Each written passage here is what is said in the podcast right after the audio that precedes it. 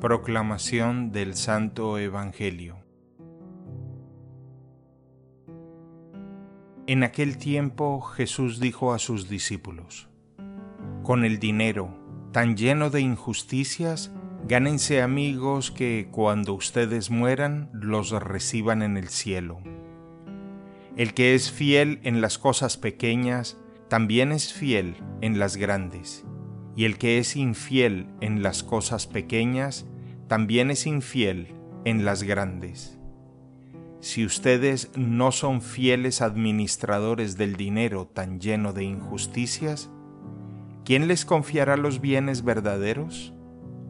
Y si no han sido fieles en lo que no es de ustedes, ¿quién les confiará lo que sí es de ustedes?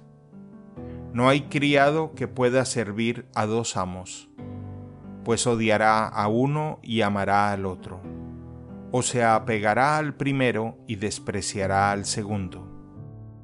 En resumen, no pueden ustedes servir a Dios y al dinero. Al oír estas cosas, los fariseos, que son amantes del dinero, se burlaban de Jesús. Pero él les dijo, ustedes pretenden pasar por justos delante de los hombres, pero Dios conoce sus corazones, y lo que es muy estimable para los hombres es detestable para Dios. Palabra del Señor.